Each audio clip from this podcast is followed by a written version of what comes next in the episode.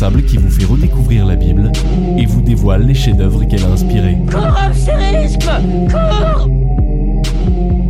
Salut à toutes et à tous, aujourd'hui avec Prixm, pas de temps à perdre, demandons-nous directement quel est le lien entre Bonnet M,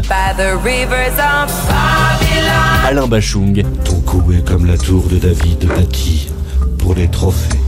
Et Olivier Giroud. C'est dans le calme et la confiance que sera ta force. Bon, vous l'avez non, les trois s'inspirent à leur manière de versets bibliques dans leurs œuvres. Et ainsi, tous les chemins mènent à Prixm, car on passe notre temps à vous montrer quels sont les liens incroyables entre les écritures et notre culture. Bravo les gars Bravo les gars Mais la Bible, qu'est-ce que c'est au fait? Déjà, c'est le deuxième ouvrage le plus imprimé dans le monde chaque année, après le catalogue Ikea. Je la reconnais, le, le modèle Grigubruck. C'est aussi un livre qu'on arrive à trouver dans la plupart des chambres d'hôtel aux États-Unis. Enfin, beaucoup de personnes en France la possèdent à domicile.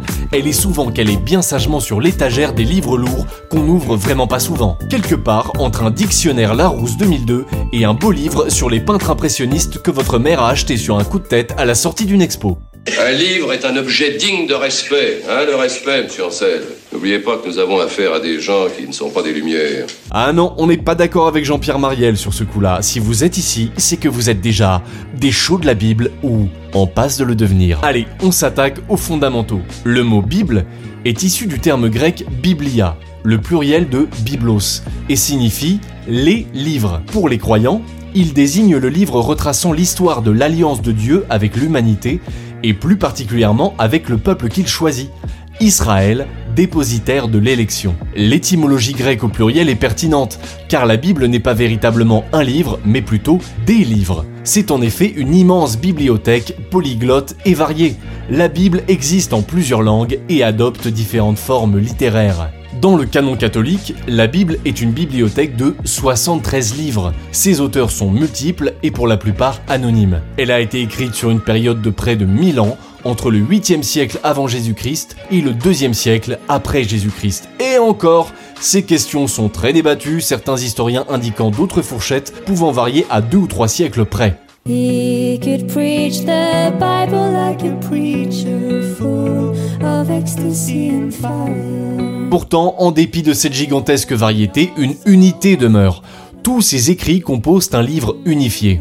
Pour les Juifs, l'Ancien Testament forme une unité, la Bible hébraïque. Les chrétiens estiment que le Nouveau Testament ne peut être séparé de l'Ancien et que l'Ancien et le Nouveau forment un ensemble indivisible et cohérent. Et il en a fallu des hommes et des femmes pour écrire cette bibliothèque. Mais alors pourquoi dit-on que la Bible est là Parole du Seigneur. si elle a été écrite par des hommes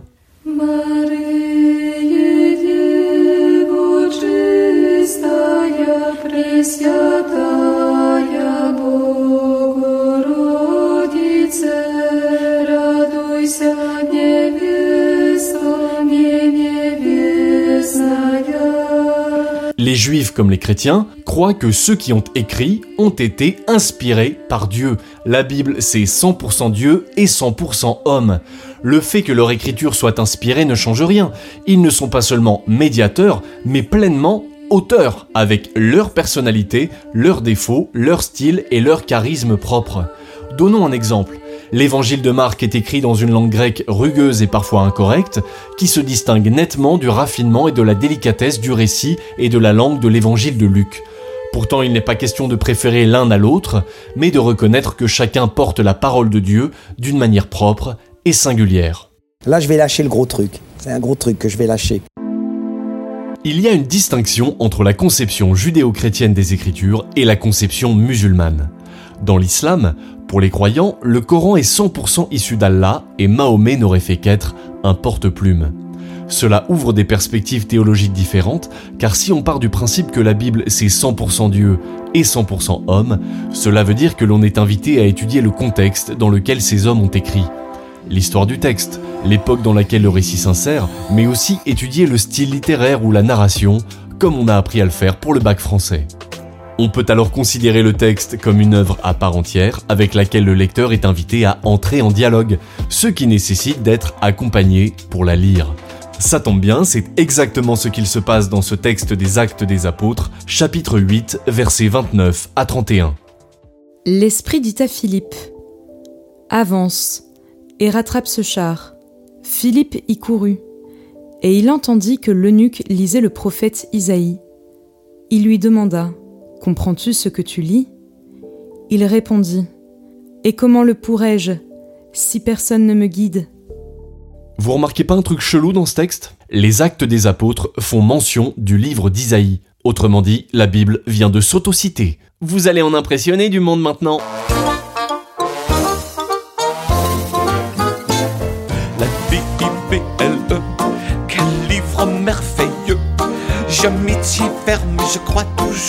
B-I-B-L-E. Bon, fort bien, mais alors qu'est-ce que ça raconte cette parole? Dans l'Ancien Testament, au moyen de formes diverses et variées, les auteurs bibliques racontent ou commentent l'histoire du peuple juif. Ce peuple historique, élu par le Seigneur, a une responsabilité particulière. C'est par lui qu'en passe le projet divin d'alliance avec l'humanité. Dans le Nouveau Testament, les chrétiens lisent l'accomplissement de l'histoire d'Israël qui survient avec la venue de Jésus-Christ, juif dans son humanité et Dieu en personne. Le Nouveau Testament débute donc avec la naissance de Jésus. Bon bah en gros, il faut voir ça comme une saga en deux tomes. Maintenant, comment est-elle organisée, cette Bible?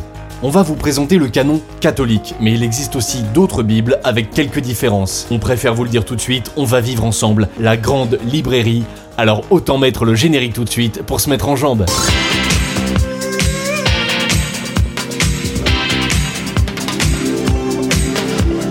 On vous l'a dit, la Bible c'est une bibliothèque. Alors, mettons-nous en face de notre bibliothèque. Cette bibliothèque a deux colonnes, et fort logiquement, nous allons placer l'Ancien Testament dans la colonne de gauche et le Nouveau dans la colonne de droite. Et on a beaucoup de chance, car ces deux colonnes disposent chacune de quatre étagères. Tout ça est parfaitement symétrique. Bon, alors comment on s'y prend pour ranger ces 73 bouquins? Commençons par la colonne de gauche, étagère du haut, on va en mettre 5. La Genèse, l'Exode, le Lévitique, les Nombres et le Deutéronome. Ce qui correspond au Pentateuch, les cinq premiers livres de la Bible. C'est ce que les Juifs appellent aussi la Torah. Restons sur notre colonne de gauche, mais descendons d'un étage. Nous allons y ranger 16 livres historiques, parmi lesquels on trouvera notamment Josué, Juge, les deux livres des rois, les deux livres des chroniques et les deux livres des Maccabées. Avec ça, vous êtes rhabillés pour l'hiver. Descendons encore d'un étage et là, on va y mettre 7 livres poétiques qui sortent vraiment du récit chronologique. Ce sont des livres qui recensent des pensées, des visions ou des chants. Ces 7 livres sont Job, Psaume, Proverbes, Ecclésiaste, Cantique des Cantiques, Sagesse et Ecclésiastique. Enfin, dernier étage de notre colonne de gauche, tout en bas, les 18 livres prophétiques. Ici, on range tous les livres écrits par les prophètes qui ont vécu au temps décrit dans les livres historiques, ce qui permet d'avoir des idées encore un peu plus précises sur le peuple d'Israël. Vous pouvez retenir les quatre prophètes principaux dans l'ordre alphabétique, Daniel, Ézéchiel, Isaïe et Jérémie.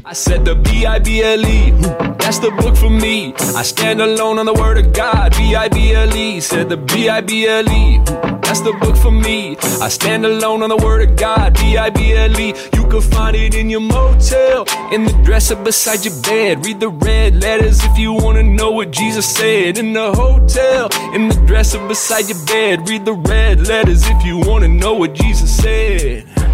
That's the book for me. Colonne de droite maintenant, beaucoup moins de bouquins, on vous rassure. Étagère du haut, on attaque avec du classique, les quatre évangiles qui racontent la vie de Jésus, Matthieu, Marc, Luc et Jean. Mat Maluge, c'est la petite phrase que vous pouvez retenir pour les mettre dans le bon ordre et aussi un peu pour vous la péter au sport d'hiver. Deuxième étage en partant du haut, un seul livre, les actes des apôtres qu'on attribue à Luc et qui raconte le début de l'église à partir de la Pentecôte. En gros, les actes des apôtres racontent l'histoire de l'église autour des apôtres une fois que Jésus est reparti.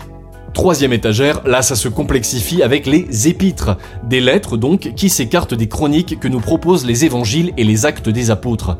La majorité d'entre elles sont de Paul qui s'adresse aux églises qu'il fonde. 21 livres ici, avec 13 épîtres de Paul, une aux Hébreux dont on ne connaît pas l'auteur, 3 de Jean, 2 de Pierre, une de Jacques et une de Jude.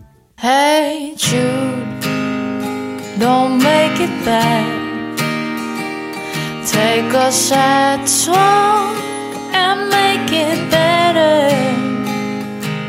Remember to let her into your heart. Then you can start to make it better. Enfin, étagère du bas, un seul livre, l'Apocalypse de Jean, qui recense des visions et prophéties de l'apôtre Jean. C'est le dernier livre de la Bible. 46 livres dans l'Ancien, 27 livres dans le Nouveau, on atterrit bien à 73 livres bibliques dans le canon catholique. Pardon pour ce grand exercice de rangement un tout petit peu relou, mais ça remet bien les idées au clair. Henri, tu as rangé ta chambre? Passons maintenant aux langues et aux traductions. L'Ancien Testament est à l'origine écrit majoritairement en hébreu, mais aussi un peu en araméen ou en grec. En revanche, le Nouveau Testament a été écrit en grec dès l'origine, car c'était la langue dominante au 1er siècle. Et même si les juifs parlaient l'araméen au quotidien, écrire les textes en grec était la garantie de les rendre accessibles au plus grand nombre. Mais nous, la Bible, on ne la lit ni en hébreu, ni en araméen, ni en grec. Alors qu'en est-il des traductions? On va vous raconter une histoire plutôt mignonne. Cette histoire se trouve dans la lettre d'Aristée. Aristée raconte que lorsque le roi d'Égypte, Ptolémée II Philadelphe, au 3 siècle avant Jésus-Christ, veut constituer la bibliothèque d'Alexandrie, il veut tous les livres importants du monde entier. Il demande aux Juifs de lui confier des manuscrits de la Bible pour les mettre dans sa bibliothèque. On fait parvenir une lettre au grand prêtre de Jérusalem qui envoie 72 sages, 6 sages issus de chacune des 12 tribus d'Israël, 6 x 12, 72, pour venir faire des traductions. Chacun entre dans une cellule pour faire sa traduction pendant 70 jours, et au bout de 70 jours, chacun produit sa traduction en grec. Et là, c'est le mimi, c'est le rara, c'est le... C'est le miracle, il faut le dire. Chaque traduction est exactement identique. Ces 72 sages vont laisser une trace dans l'histoire, puisque cette traduction de la Bible en grec s'appelle la Septante, ce qui fait plutôt plaisir à nos amis belges et suisses qu'on salue bien. Des études philologiques montreront que autant de manuscrits n'ont statistiquement aucune chance d'être identiques. Mais cette histoire de la lettre d'Aristée veut dire quelque chose. La traduction n'ôte pas l'inspiration, à la différence du Coran qui perd son caractère sacré s'il est traduit. Plusieurs siècles après Jésus, c'est Saint Jérôme qui va se coller à une traduction de la Bible en latin. Il emménage carrément à Bethléem et bosse comme un malade pour offrir une version dans la langue dominante de l'époque, le latin. La traduction de Saint Jérôme est appelée la Vulgate. Aujourd'hui, vous pouvez trouver des traductions comme la Bible de Jérusalem, la traduction œcuménique de la Bible, la Tob, ou la traduction originale réalisée par les chercheurs de la Bible en ses traditions de l'école biblique et archéologique française de Jérusalem. Alors qu'est-ce qu'on retient aujourd'hui? Retenons que la Bible, c'est deux tomes qui forment un tout. L'Ancien Testament et le Nouveau Testament, dont le point de bascule est la naissance de Jésus-Christ. On connaît peu la multitude d'auteurs de l'Ancien Testament, on connaît beaucoup mieux ceux à qui les livres du Nouveau Testament sont attribués. Pour les croyants, la Bible est l'œuvre d'hommes et de femmes inspirés par Dieu, elle est donc 100% Dieu et 100% homme. La Bible, c'est une bibliothèque de 73 livres dans le canon catholique, 46 dans l'Ancien Testament et 27 dans le Nouveau Testament. L'Ancien Testament était en écriture hébraïque alors que le Nouveau Testament était dès l'origine écrit en grec. Enfin, pour les chrétiens et juifs, les traductions bibliques ne retirent rien à son caractère inspiré, ce qui n'est pas le cas dans d'autres religions où le livre sacré ne peut être traduit. Le mot de la fin est pour Olivier Thomas Vénard de l'École biblique de Jérusalem. Pour les catholiques, l'écriture a statut d'aide-mémoire, d'aide-mémoire sacrée peut-être, que l'on embrasse, que l'on encense dans la liturgie, mais d'aide-mémoire. Pour le dire autrement, je ne crois pas que le Christ est ressuscité parce que c'est écrit dans le livre, mais cela a été écrit dans le livre parce qu'au point de départ, des témoins ont raconté leur rencontre avec lui et qu'on a voulu garder une trace. Le cœur dans le christianisme n'est pas un livre, mais la personne de Jésus-Christ. Dieu, venu dans la chair pour se manifester, se dotant de cordes vocales, de poumons, d'une bouche, de tout un corps pour parler, en mots et en actes, et transmettre un message vital, crucial aux hommes. Après ça, il va être l'heure de retourner soigner vos tulipes, on vous libère et on vous met au défi de retenir par cœur les 73 livres bibliques. Pour ça, il vous suffit de vous rendre sur notre site prixme.org, trouver notre article C'est quoi la Bible et vous armer de patience et détermination. Et on va finir tout en douceur avec les chaudes voix des moines du monastère de Valam qui nous chantent le sublime Agni Parthene ô Vierge pure. À très très vite.